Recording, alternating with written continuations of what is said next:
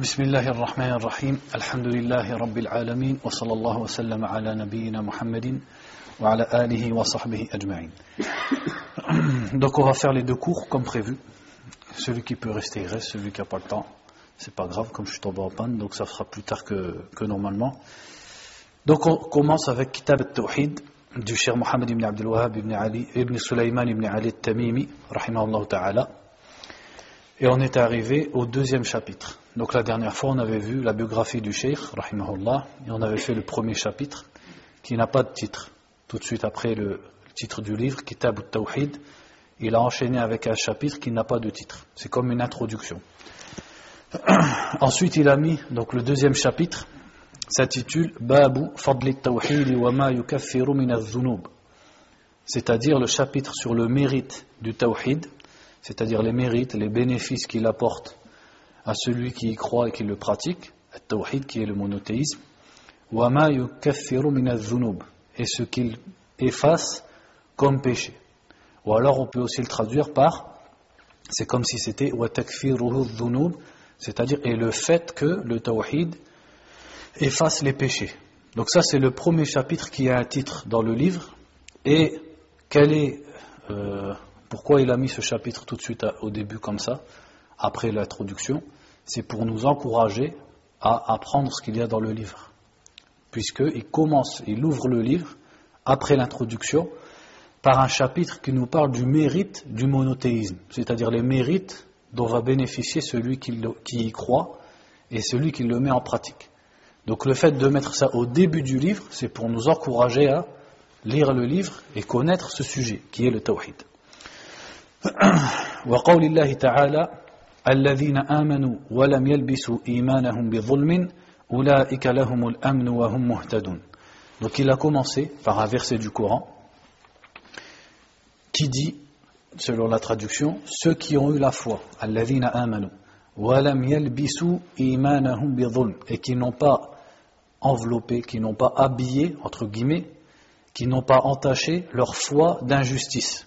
Ceux-là auront la sécurité, al-amn, hum et ceux-là sont guidés. Donc le verset, qu'est-ce qu'il veut dire? Si on le prend comme ça, le verset, qu'est-ce qu'il nous dit? Il nous dit que ceux qui ont eu la foi, donc qui ont une croyance, la croyance en Allah subhanahu wa ta'ala, qui ont le monothéisme, qui croient en Allah seul, et qui n'entachent pas leur foi d'injustice. Ce qui est voulu par l'injustice ici, c'est le shirk. Le shirk a été nommé vol, car al en arabe, l'injustice, c'est le fait de mettre une chose en dehors de sa place, ou de donner à quelqu'un ce qu'il ne mérite pas. Or, al shirk, qu'est-ce que c'est? C'est vouer une adoration à autre qu'Allah subhanahu wa ta'ala, alors que seul Allah azza mérite l'ibadah qu'on lui voue, le culte qu'on lui voue, l'adoration. Donc à partir de là, le shirk est une injustice puisque c'est transgresser le droit d'Allah subhanahu. Et de là, le shirk a été appelé dhulm, c'est-à-dire injustice. Donc le verset nous dit, ceux qui ont eu la foi et qui n'ont pas entaché leur foi d'injustice, c'est-à-dire de shirk, ceux-là auront la sécurité, c'est-à-dire qu'ils seront préservés, ici-bas comme dans l'au-delà du châtiment d'Allah subhanahu wa ta'ala, et ils sont bien guidés. Et c'est ça que recherche un être humain dans sa vie d'ici-bas. C'est d'être sur le droit chemin, d'être dans la vérité, d'une part, et d'être épargné du mal, c'est-à-dire du châtiment d'Allah d'autre part, que ce soit ici-bas ou dans le delà Ce verset, on va en comprendre l'explication à partir d'un hadith. Ce hadith nous explique que quand les sahaba anhum, ont entendu ce verset qui a été révélé au prophète sallallahu alayhi wa sallam, C'est-à-dire ça a été dur pour eux. Pourquoi? Parce qu'ils ont compris de l'injustice dans ce verset, l'injustice dans son sens global. Donc si on reprend le verset, ceux qui ont eu la foi et qui n'ont pas entaché leur âme, leur foi, pardon, d'injustice, ceux-là auront la sécurité et seront les bien guidés. Donc les Sahaba ont pensé que, en entendant ce verset, que ça concernait toute injustice. Donc si ça concernait toute injustice, qu'est-ce que ça voudrait dire? Ça voudrait dire que pour bénéficier de la sécurité et de la guider, il ne faut pas commettre d'injustice. Or, est-ce qu'un être humain sur terre ne commet pas d'injustice? Ça n'existe pas. Tout le monde a sa part d'injustice qu'il va faire. Donc les Sahaba anhum, ont compris le verset tel qu'il tel qu'il tel qu'il est. Et donc ils sont venus dire au prophète sallallahu alayhi wa sallam Ayyuna lam yadhlim nafsahu. Qui d'entre nous n'a pas été injuste envers lui-même? Qu'est-ce que ça veut dire être injuste envers soi-même? C'est la désobéissance à Allah subhanahu wa ta'ala. Faire des péchés, c'est considéré comme de l'injustice envers sa propre personne. Et le prophète sallallahu alayhi wa sallam leur a dit. Ce n'est pas, le sens du verset n'est pas ce que vous dites. Le sens du verset n'est pas ce que vous avez compris.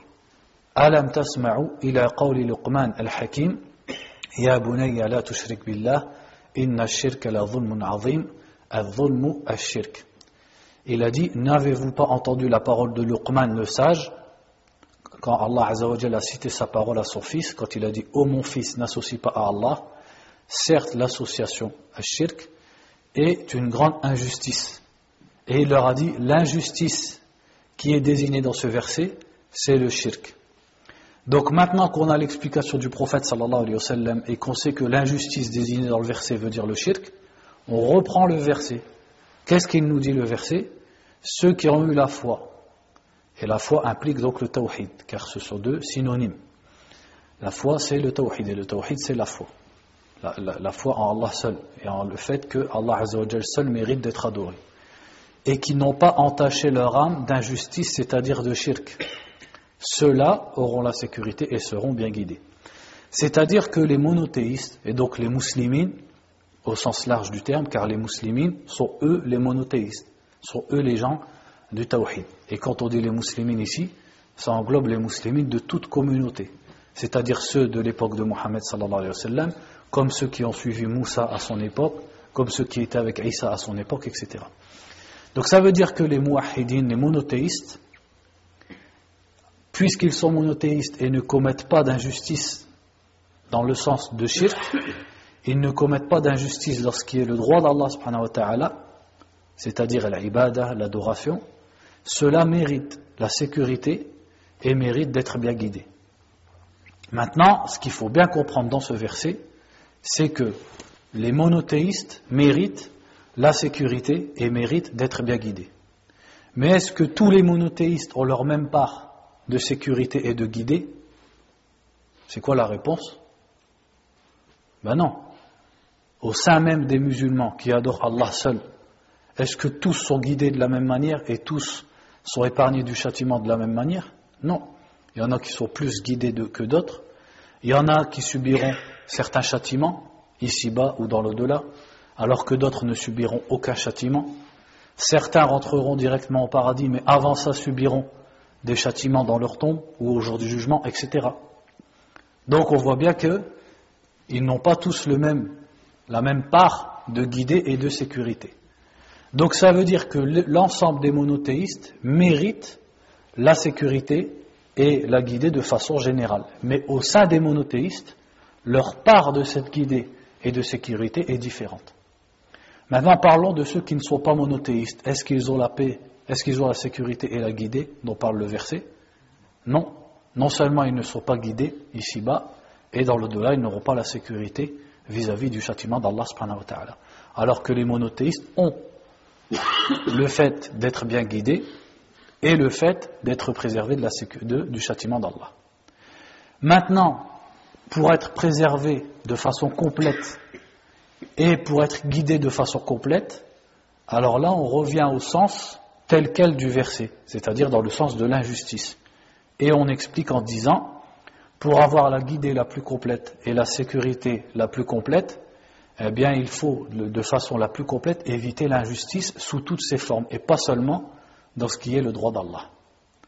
Donc le premier degré, c'est d'éviter l'injustice dans le droit d'Allah, c'est-à-dire le shirk. Celui qui fait ça aura sa part de sécurité vis-à-vis -vis du châtiment d'Allah et aura sa part de guidée. Maintenant, plus sa, part sera de plus en plus grande de la sécurité et de la guidée, s'il évite l'injustice également dans les deux autres parties d'injustice qui sont l'injustice envers sa propre personne et l'injustice envers les autres. Donc l'injustice, elle est de trois sortes.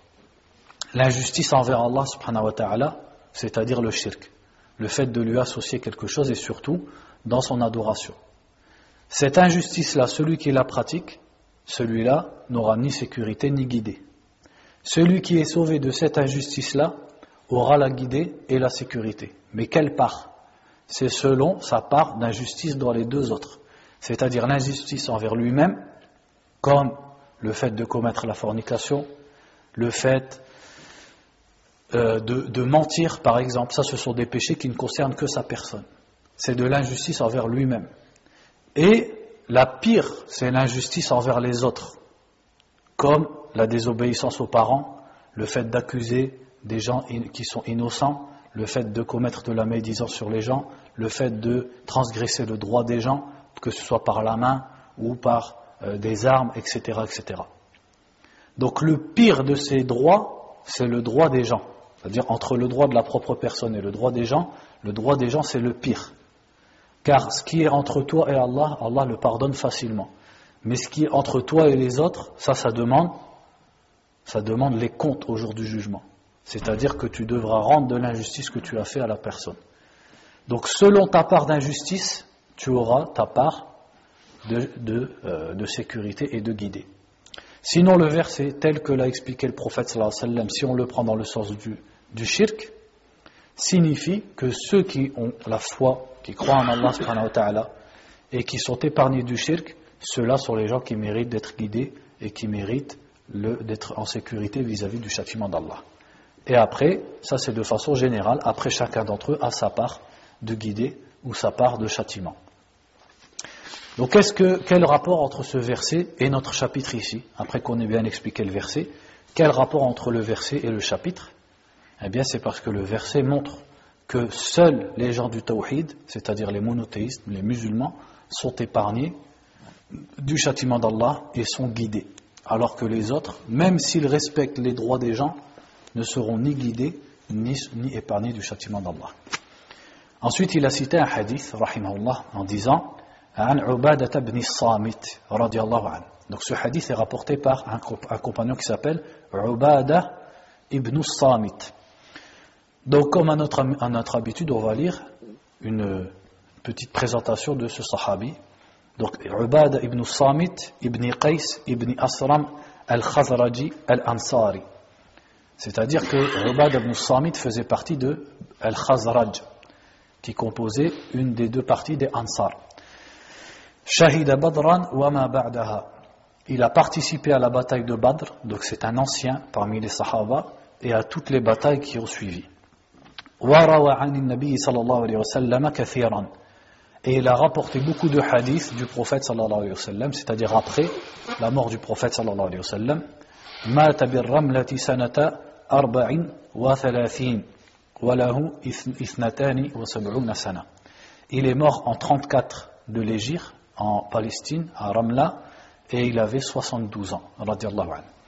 قال قال رسول الله صلى الله عليه وسلم من شهد أن لا إله إلا الله وحده لا شريك له وأن محمدا عبده ورسوله وأن عيسى عبد الله ورسوله وكلمته ألقاها إلى مريم وروح منه والجنة حق والنار حق أدخله الله الجنة على ما كان من العمل أخرجاه Donc ici, dans ce hadith, il a dit que le prophète sallallahu alayhi wa sallam a dit Celui qui témoigne qu'il n'y a de divinité qu'Allah, seul, sans associé, et que Muhammad est son serviteur et son messager, et que Isa est le serviteur d'Allah et son messager, et sa parole qu'il a jetée en Mariam est un esprit provenant de lui, et que le paradis est une vérité et que l'enfer est une vérité, Allah le fera rentrer au paradis, quelles que soient ses œuvres. Ça, c'est rapporté par Al-Bukhari et Muslim.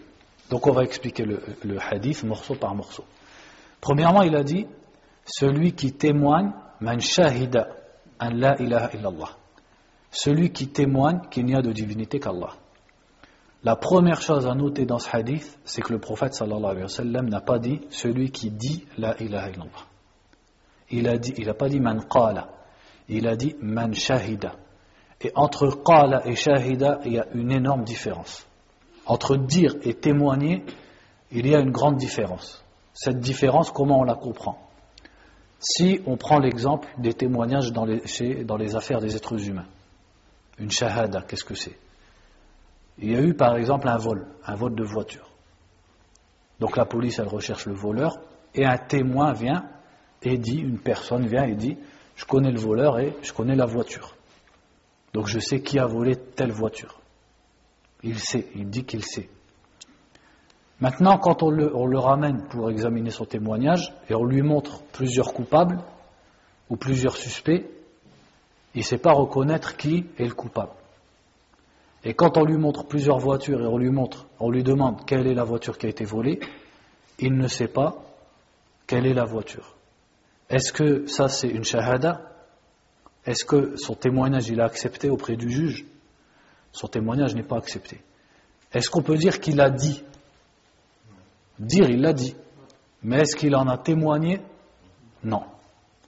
Donc c'est là la différence entre témoigner et dire. Dire la ilaha illallah, c'est répéter la ilaha illallah. Et ça, n'importe qui peut le faire. Même quelqu'un qui n'y croit pas. Il peut dire la ilaha illallah.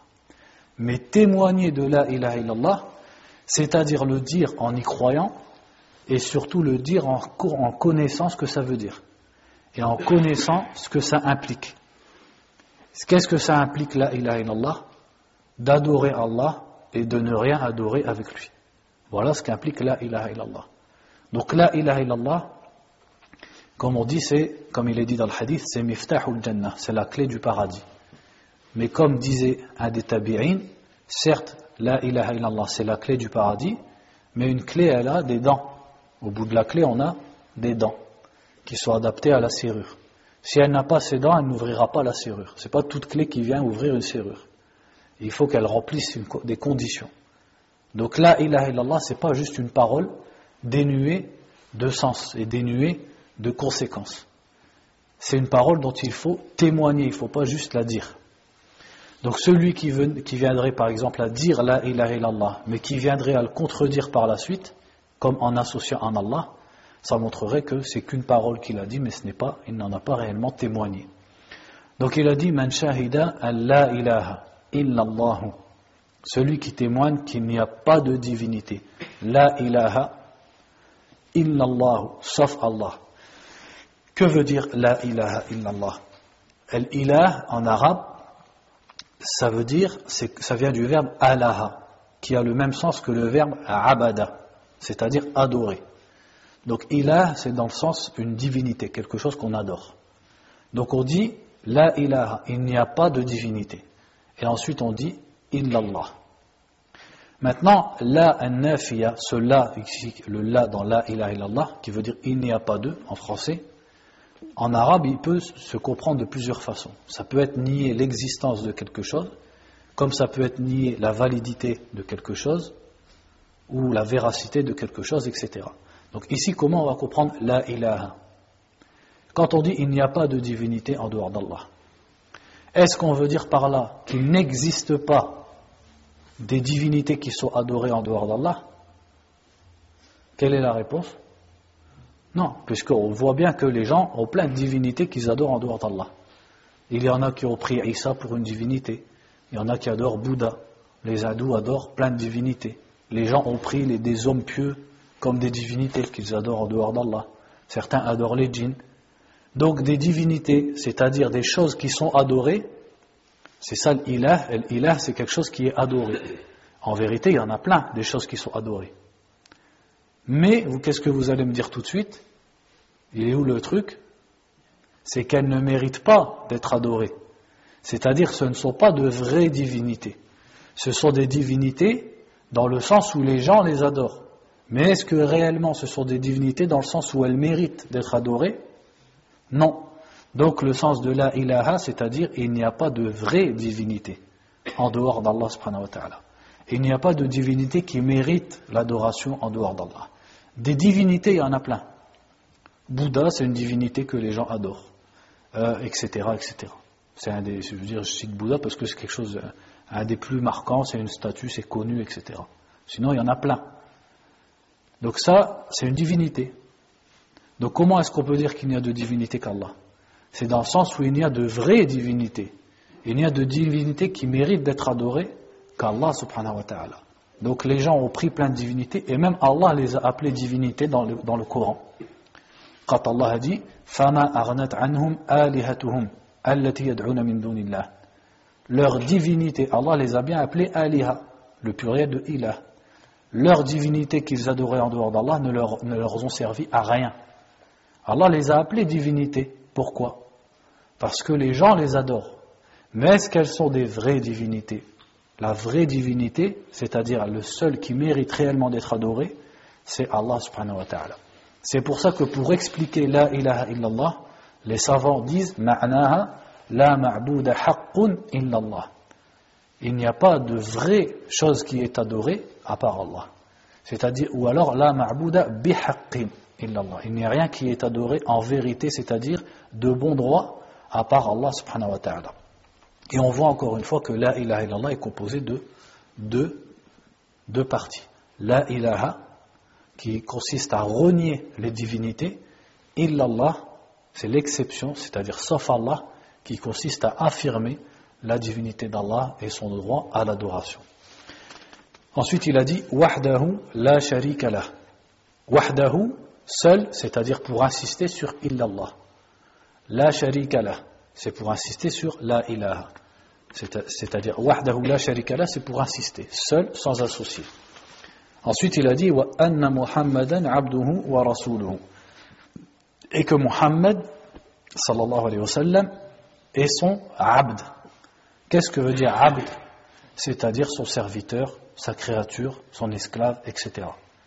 Dans le sens où le musulman, le monothéiste, doit croire et doit témoigner que sallam est un abd.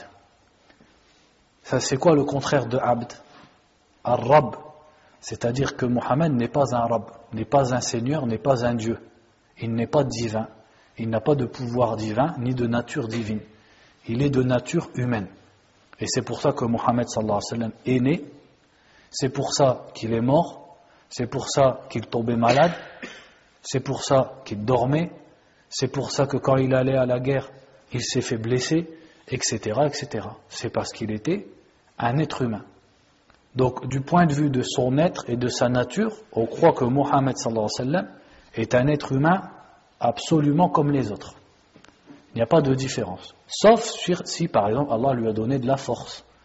Il avait une certaine force, etc. Mais ça, c'est pas quelque chose de divin, qui sort du reste des êtres humains. Ça ne sort pas des êtres humains. C'est un être humain. Donc il était sujet au sommeil, il était sujet au vieillissement, il était sujet à la maladie, il était sujet même au fait de faire ses besoins, etc. etc. Donc, qu'est-ce que ça implique ça? Ça implique de ne pas exagérer vis-à-vis de Mohammed en le montant à un grade au-dessus du sien et à en faire un Dieu, à en faire un Seigneur, à en faire une divinité, comme de dire qu'il a été créé de lumière ou qu'il ne meurt pas, etc. etc. Euh, ça, on pourra y revenir dans un autre chapitre, je ne vais pas trop m'étendre dessus. Et la deuxième chose, c'est Warasuluhu, qui est celui qui témoigne que Mohammed est le serviteur d'Allah et son messager. C'est-à-dire que, certes, il est un être humain comme les autres, mais il a quelque chose qui le distingue des autres. Qu'est-ce que c'est? C'est Ar-Risala, le message, sa qualité de Rasoul. C'est-à-dire qu'Allah lui a révélé, lui a donné la révélation et l'a choisi pour transmettre cette révélation aux êtres humains. Donc, d'une part, on dit que par sa nature, il est un être humain comme les autres, mais d'autre part, on dit qu'il est le meilleur des êtres humains, le plus noble des êtres humains, le plus parfait des êtres humains, qu'il est infaillible dans sa mission de prophète, qu'il est le premier qui intercédera en faveur de sa communauté parmi les prophètes. C'est le seul qui euh, demandera, le premier qui demandera qu'on ouvre les portes du paradis au jour du jugement, etc., etc. Le seul qui doit être obéi parmi les êtres humains, et ainsi de suite. Le seul qui doit être suivi parmi les êtres humains. Donc d'une part, au niveau de sa nature, c'est un être humain, mais au point de vue de sa position et de son grade, c'est le meilleur des êtres humains et c'est surtout un rasoul. C'est-à-dire qu'il ne parle que parce qu'Allah lui a révélé et qu'il est quelqu'un dont le suivi est obligatoire pour toute personne jusqu'au jour du jugement. Ensuite, il a dit wa anna Isa Abdullah wa et que Isa donc qu'ils appellent en français Jésus, et que Isa est le serviteur d'Allah et son messager. C'est-à-dire que le musulman, le monothéiste, croit et témoigne de la même chose pour Isa. D'une part, on croit qu'il est un abd, c'est-à-dire qu'il est un être humain comme les autres. Il était sujet au sommeil, à la maladie, au vieillissement, à la faiblesse, à la faim, etc. etc. Contrairement à qui? Contrairement aux chrétiens qui ont exagéré vis-à-vis de Isa. Et l'exagération vis-à-vis d'Isa chez les chrétiens, elle est venue tardivement. C'est certains chrétiens en fait qui ont inventé ça. Mais à son époque, il n'y avait pas de cette chose-là. Donc ils ont exagéré en disant qu'il est le troisième de trois. C'est-à-dire qu'Allah est, trois, c'est le Père, le Fils et le Saint-Esprit. C'est-à-dire, Isa, lui, c'est le Fils. C'est une des, une des trois parties d'Allah. Ou alors qu'il est le Fils d'Allah, etc., etc. Et donc, ça amène à l'invoquer en dehors d'Allah, le prier en dehors d'Allah, etc. Ça, c'est ce qu'ont fait les chrétiens.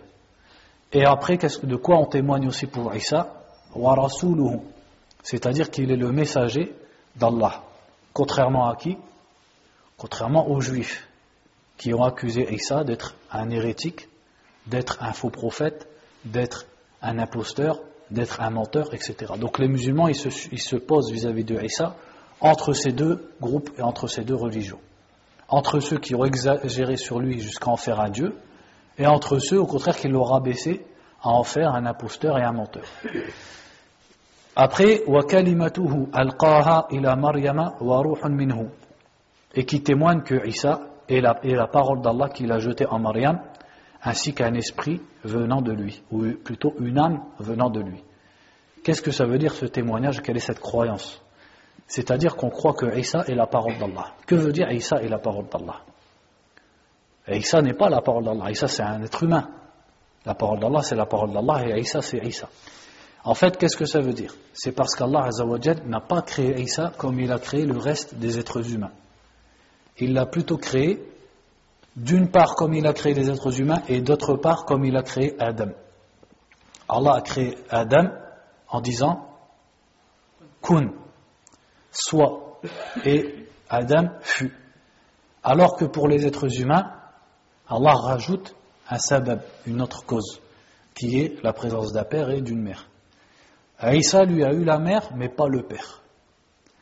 Donc Allah a dit dans le Coran Inna mathala Isa عند الله كمثل آدم خلقه من تراب ثم قال له كن فيكون Allah nous a dit que Isa avait été créé comme Adam. Allah a dit kun et Isa fut. Donc ça c'est vrai seulement pour Adam et pour Isa. Donc dans ce sens, Isa a été surnommé la parole d'Allah. Pas parce qu'il est lui-même la parole d'Allah, la parole d'Allah c'est la parole d'Allah, c'est autre chose. La parole d'Allah c'est kun, c'est-à-dire soit. Et par la parole d'Allah, il fut, sans père. Donc il a été surnommé la parole d'Allah, kalimatullah. Et aussi, ruhun minhu, un esprit provenant de lui. Qu'est-ce que ça veut dire? Tous les êtres humains sont des esprits, des âmes qu'Allah a créées. Donc pourquoi il a dit sur Mariam et une âme venant d'Allah? Tous les êtres humains sont des âmes qui viennent d'Allah, n'est-ce pas? Dans le sens où tous les êtres humains sont des âmes dans des corps et ces âmes ont été créées par Allah. Mais Isa a une distinction aussi sur ce sujet.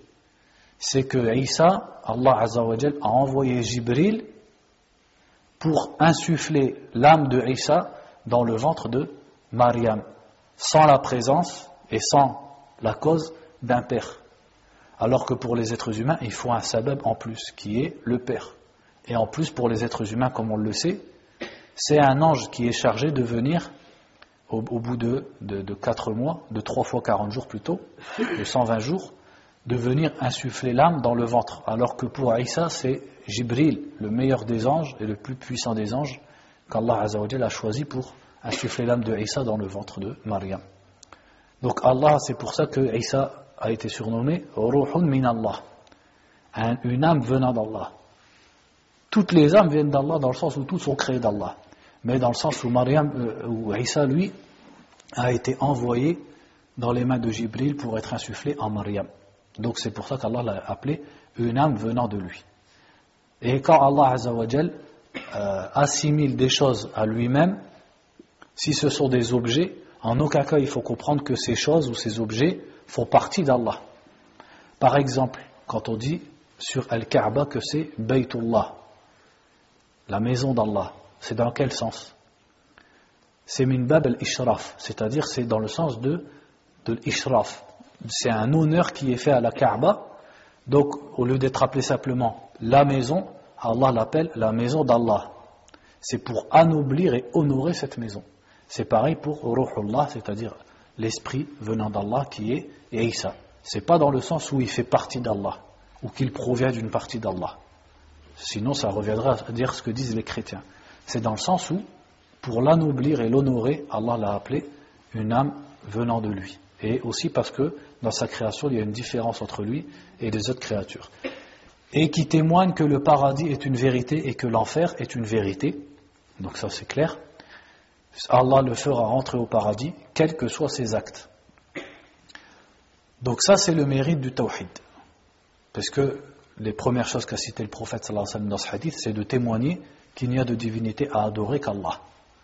Quelle est la récompense Bien sûr pour celui qui en témoigne. Et le témoignage implique que la personne sait ce qu'elle dit et y croit et le dit sincèrement. Et ce genre de témoignage, qu'est-ce que ça va impliquer derrière? Ça va impliquer bien sûr des actes. Celui-là, Allah lui promet le paradis. C'est-à-dire le musulman, le monothéiste, Allah Azzawajal lui a promis le paradis, quels que soient ses actes. Parce qu'en effet, on sait que le musulman, le monothéiste, de toute façon, il rentre au paradis. Mais il, est, il, a, trois possibilités. Soit il fait partie de ceux qui rentreront au paradis directement parce qu'il n'a pas commis des grands péchés. Et il a rempli ses obligations devant Allah Azzawajal. Cela rentre au paradis. Soit il fait partie de ceux qui vont se présenter devant Allah avec des manquements. Ils ont commis des grands péchés sans se repentir ou ils ont manqué à des obligations. Et on sait que cela, il y a deux possibilités pour eux. Soit Allah lui pardonne, malgré tout, par sa miséricorde, soit il le met en enfer pour le purifier de ses péchés, et à la fin, qu'est-ce qui se passe? Le fait sortir pour aller au paradis. Donc dans tous les cas, où est-ce qu'il finit? Il finit au paradis, quelles que fussent ses œuvres, dans la vie d'ici-bas.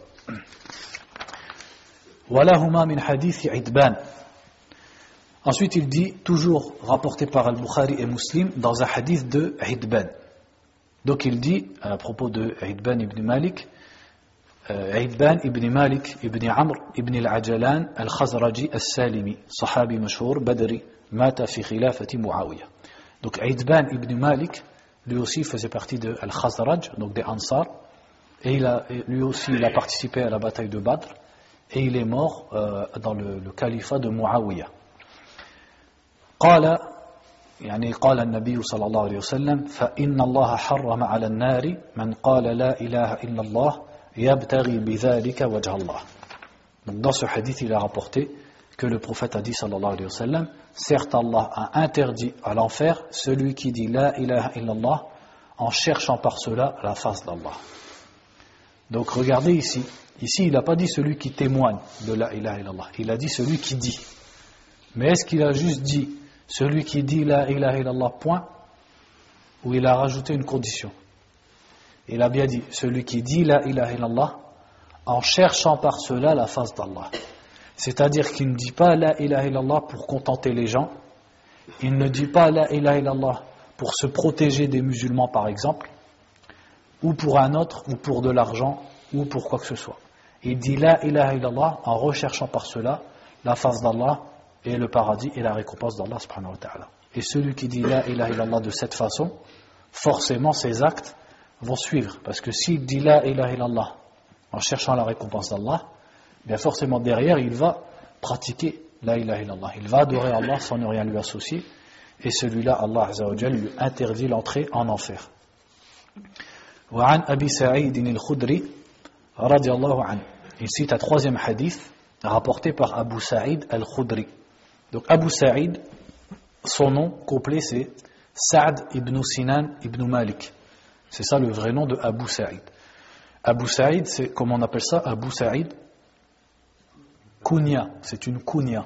Quand on dit Abu, par exemple, si quelqu'un a un fils qui s'appelle Mohammed, on peut l'appeler Abu Mohammed. Et même s'il n'a pas de fils qui s'appelle Mohammed, on peut aussi l'appeler Abu Mohammed. C'est comme un surnom. On appelle ça la kunya. Donc Abu Sa'id, en fait, c'est sa kunya. Mais son prénom, c'était Sa'd, ibn Malik, ibn Sinan. Donc lui aussi, encore une fois, c'est un Khazraji. Les trois qu'on a vus, les trois derniers Sahaba, c'était de Al-Khazraj, c'est-à-dire parmi les Ansar. Donc euh, il était bien connu, euh, Abu Sa'id al-Khudri. Il n'a pas pu participer à la bataille de Uhud parce qu'il était trop jeune, donc le prophète n'a pas voulu. Par contre, il a participé à toutes les batailles par la suite. Il fait partie de ceux qui ont rapporté beaucoup de hadiths euh, du prophète sallallahu alayhi wa sallam. Et beaucoup même de Sahaba et de Tabi'in ont rapporté de lui. Et il est mort en 74. Ah, ah, il avait 86 ans quand il est mort. Ça c'était Abu Sa'id al-Khudri. Abu Sa'id al-Khudri faisait partie des ulama. Il, il était considéré parmi les ulama des Sahaba et parmi ceux qui ont rapporté le plus de hadiths. Dans les sept Sahaba qui ont rapporté le plus de hadiths avec Aïcha, Jabir, Abu Huraira, Anas Abdullah ibn Abbas et Abdullah ibn Omar. Donc ici, il a rapporté un hadith عن النبي صلى الله عليه وسلم قال قال موسى عليه السلام يا رب علمني شيئا أذكرك وأدعوك به Donc il dit que le prophète sallallahu alayhi wa sallam a dit que Moussa alayhi salam a dit Ô mon Seigneur, enseigne-moi quelque chose par, lequel, par laquelle je te mentionnerai et par laquelle je t'invoquerai. قال قل يا موسى لا إله إلا الله Allah lui a dit, dis Moussa, la ilaha illallah. Qala ya Rab, kullu ibadika yaquluna hadha. Et Moussa a dit à Allah, mais Seigneur, tous tes serviteurs disent ça. Tout le monde dit la ilaha illallah. قال يا موسى لو أن السماوات السبع وعامرهن غيري والأراضين السبع في كفة ولا إله إلا الله في كفة مالت بهن لا إله إلا الله Allah lui a répondu, sache, ô Moussa, que si les sept cieux étaient euh, euh, avec leurs habitants en dehors de moi, c'est-à-dire sans Allah subhanahu wa ta'ala, ce qui ne veut pas dire qu'Allah est, est inclus dans les cieux. Parce que hadithna, l'exception en arabe, peut être ce qu'on appelle munfasil. Par exemple, si je désigne un groupe, un groupe de 30 personnes et dans, lesquelles il n'y a pas un étudiant qui s'appelle par exemple Mohammed. Et Mohamed, il fait partie d'une autre classe. Et je vais dire, mes étudiants ont réussi les examens, sauf Mohamed. Pourtant, Mohamed, il ne fait pas partie de ma classe. Est-ce que je peux le dire ou pas? En français, je ne peux pas. En arabe, je peux.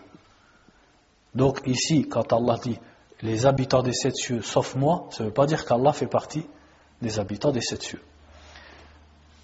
Au retour au hadith, il dit ainsi que les sept terres, donc si les sept cieux et les sept terres et leurs habitants était dans, dans le plateau d'une balance. Et la ilaha illallah dans l'autre plateau, la ilaha illallah pencherait sur tout le reste. C'est-à-dire la ilaha illallah pèserait plus lourd que toute la création.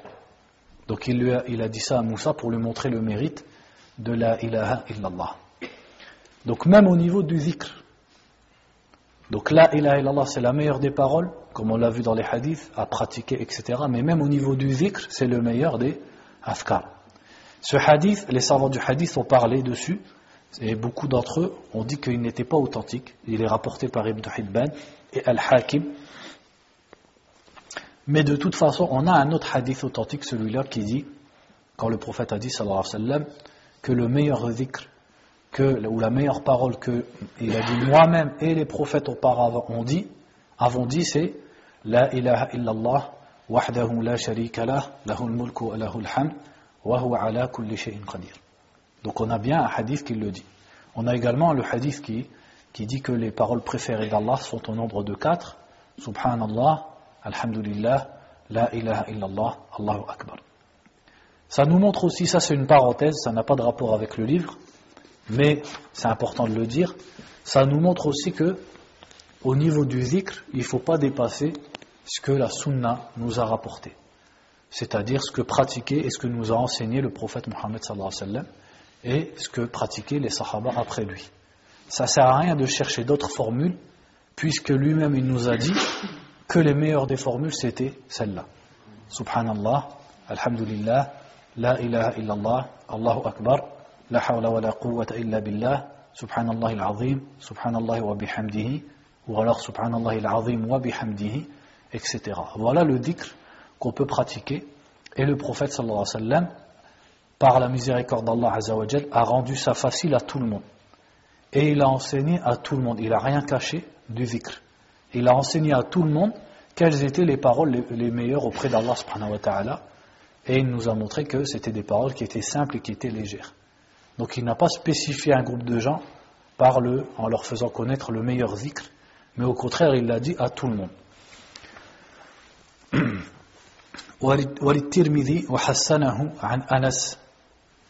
Ensuite, il rapporte un hadith rapporté par l'imam At-Tirmidhi, rahimahullah.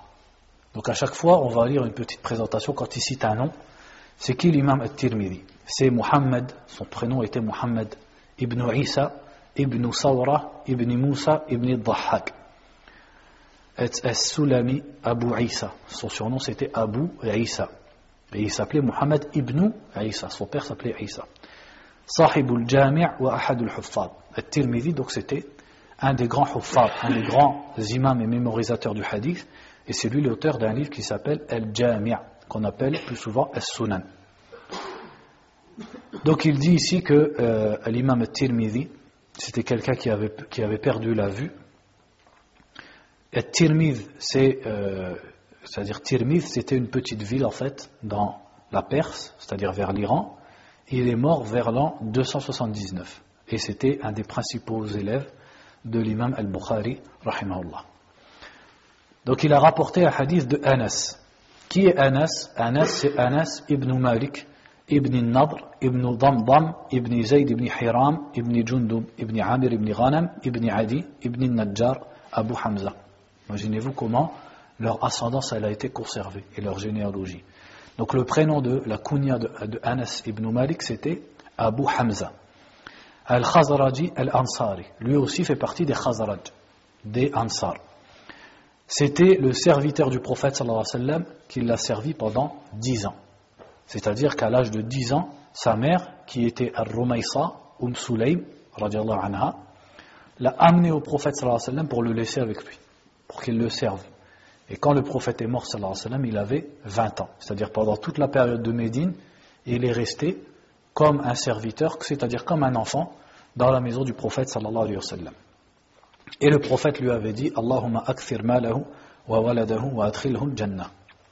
Le prophète avait fait une invocation en faveur de Anas en disant Oh Allah, augmente ses biens, augmente ses enfants et fais-le entrer au paradis. Et Anas ibn Malik, qui fait partie des derniers compagnons à être mort, il a vécu plus de 100 ans, et également, quand il est mort, il avait laissé plus de 100 membres de sa descendance, c'est-à-dire enfants et petits-enfants. Il en avait plus de 100. Il est mort en 92. Il est mort en 92 de l'Égypte.